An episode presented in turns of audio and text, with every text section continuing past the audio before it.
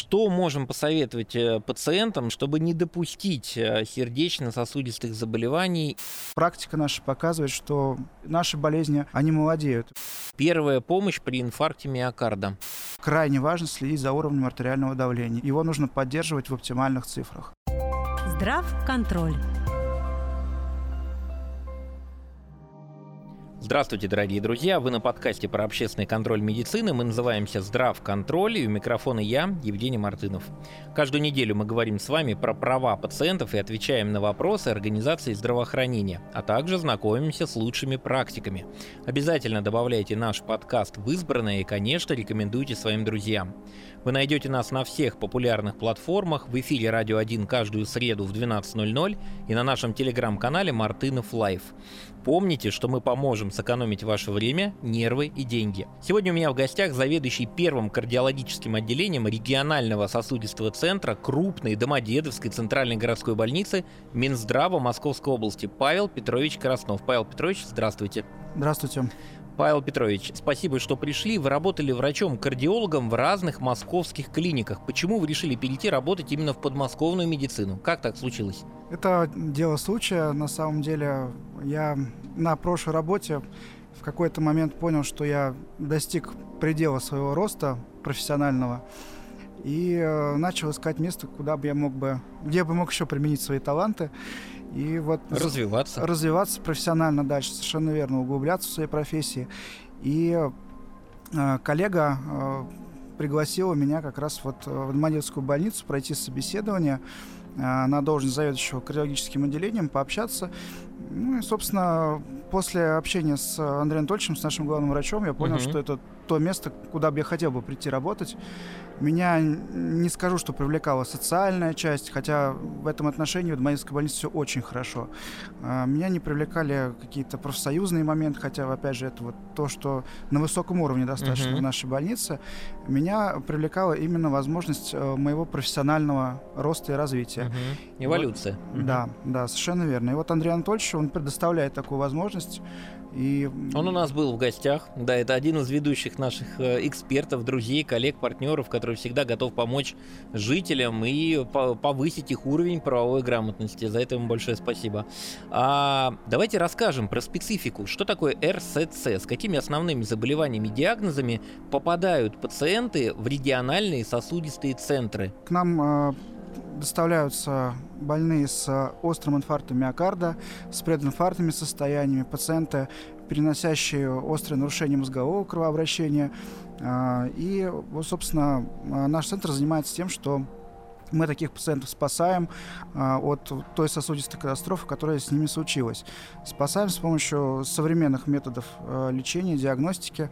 У нас есть возможность непосредственно повлиять на причину, а, из-за чего у человека развилось это заболевание, инфаркт или инсульт, а, то есть непосредственно вмешаться в патологический процесс, а, убрать тромбы, которые образовались внутри сосуда, угу. и тем самым спасти человека от инвалидности.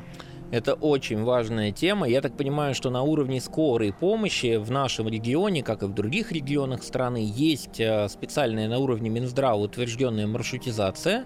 И скорая помощь уже по симптомам, по предварительному диагнозу, после осмотра пациента на месте, куда была вызвана скорая помощь, она, ну, согласовав это с центром госпитализации, она, соответственно, везет профильно в региональные сосудистые центры. Правильно я понимаю? Совершенно верно, да. Скорая ставит диагноз, например, острый коронарный синдром, угу. и с этим диагнозом приводят именно в региональный сосудистый центр, где максимально эффективно можно помочь нашему пациенту. Ну да, и вы, соответственно, полностью пациента сопровождаете. Вот мой следующий вопрос, а чем должны быть оснащены по нормативам РСЦ региональные сосудистые центры? Я так понимаю, что там собрано все, а, включая и, соответственно, современное оборудование, которое как раз позволяет полностью диагностировать, сопроводить, ну и, собственно, наверное, как-то вылечить, может быть, даже какая-то реабилитация. Вот расскажите поподробнее, очень интересно. А, пациент доставляется отправляется в предоперационную, где его осматривает а, кардиобригада а, в лице кардиолога дежурного, дежурного кардиохирурга и а, дежурного реаниматолога.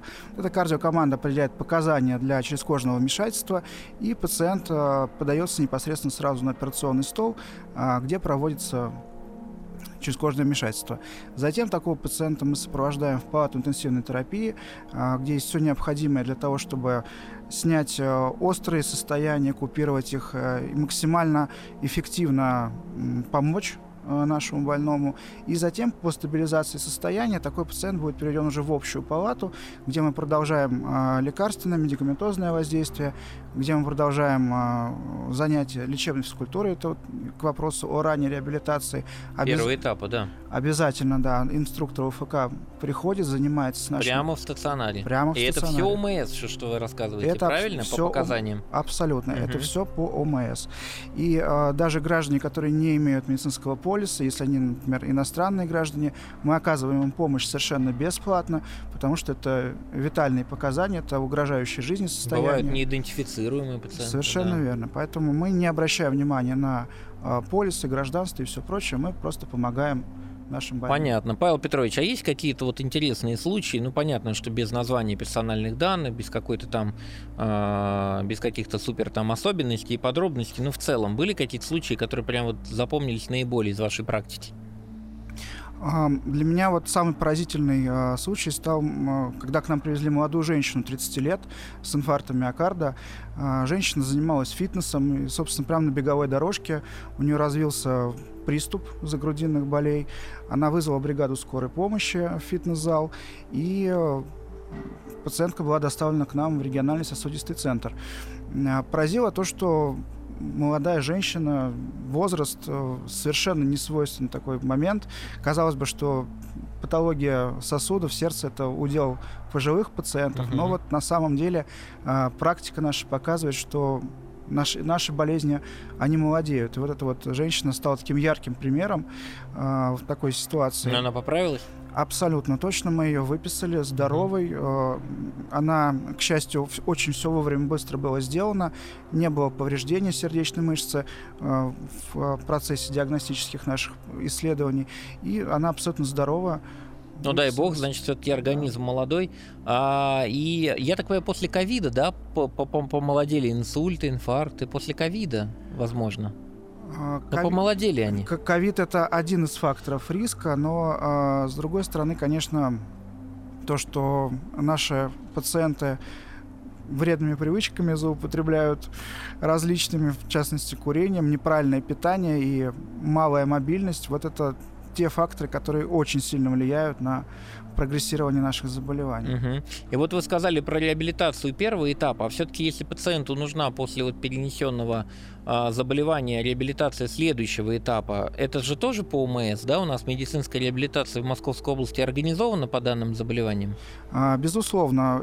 Еще на этапе госпитализации мы э, связываемся с нашими коллегами из реабилитационных центров, и э, если пациент готов к реабилитации мы иногда даже передаем из рук в руки, что называется, нашего больного напрямую, э, выписывая из нашего стационара непосредственно на следующий этап. Здрав Дорогие друзья, я напомню, что вы с нами на подкасте «Здрав контроль», и сегодня мы говорим про работу региональных сосудистых центров сердечно-сосудистые заболевания. А, Павел Петрович, скажите, пожалуйста, а какие инновационные методы лечения вы используете? Что еще хотели бы внедрить? Что, на ваш взгляд, может еще больше ну, повысить планку качества оказания вот, медицинской помощи в данных ситуациях? Ну, говоря о нашей больнице, вот хотелось бы отметить работу наших э, эндоваскулярных хирургов, э, нашего отделения эндоваскулярного заведует им Леонид Моисеевич Гинзбург, и мы в очень тесном контакте работаем mm-hmm. все вместе. Вот с прошлого года у нас есть возможность ставить постоянные кардиостимуляторы нашим пациентам, кому это необходимо. А, то, чего у нас раньше не было. У нас были только временные, и мы должны были этих пациентов потом куда-то маршрутизировать. Сейчас наши хирурги нам дают возможности имплантировать постоянные кардиостимуляторы, что, в общем-то, очень повышает... Это тоже ОМС? Это тоже ОМС. Очень повышает качество помощи. Давайте пару слов о профилактике. Что можем посоветовать э, пациентам с точки зрения профилактики, чтобы не допустить э, сердечно-сосудистых заболеваний и их вот э, развития? Ну, помимо банальных э, то, о чем я сказал, не курить, угу. бегать по утрам и не есть фастфуд, а на самом деле очень большая проблема – это гипертоническая болезнь. Люди, которые не следят за своим артериальным давлением, которые э, упускают этот момент, не обращают на него внимания, очень часто, к сожалению, становятся нашими пациентами. Поэтому вот помимо модификации образа жизни, крайне важно следить за уровнем артериального давления. Его нужно поддерживать в оптимальных цифрах. Вы сказали бегать по утрам. Вот у меня достаточно большой вес, и мне врачи говорят, что мне лучше не бегать, а быстро ходить, потому что большая нагрузка на колени. Если, вот, это индивидуально. Да, если пациент не может бегать, значит нужно ходить, идти, ползти, но двигаться надо, в любом да, случае. Надо двигаться, а не сидеть э, и э, смотреть в медчаты, да. А, назовите, пожалуйста, топ-5 самых частых болезней сердца. Гипертоническая болезнь на первом месте, дальше из нее уже вытекают остальные проблемы. Это ишемическая болезнь сердца, а, острые хронические ее формы, это мерцательная аритмия и венец а, всех вот этих заболеваний, о которых я сказал, это хроническая сердечная недостаточность.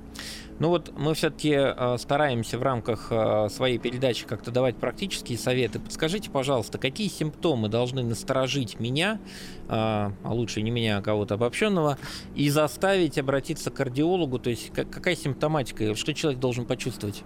Самый частый основ... и симптом, который встречается при ишемической болезни сердца, это боль э, за грудиной. Локализуется она именно в центре грудной клетки, не слева, не в подмышечной области, а именно в центре. И э, боль по характеру это чаще всего как ощущение сдавливания, либо сжимания, либо горения в груди, э, не проколы, не прострелы. А, эта боль, а, она зачастую очень сильно ограничивает качество а, жизни наших пациентов. Вдохнуть невозможно. Нет, вот это как раз не характерно для ишемических болей. Наш пациент не может э, пройти обычное свое расстояние, которое мог пройти условно вчера, позавчера. То есть это резко ограничивающая возможность перемещения боль.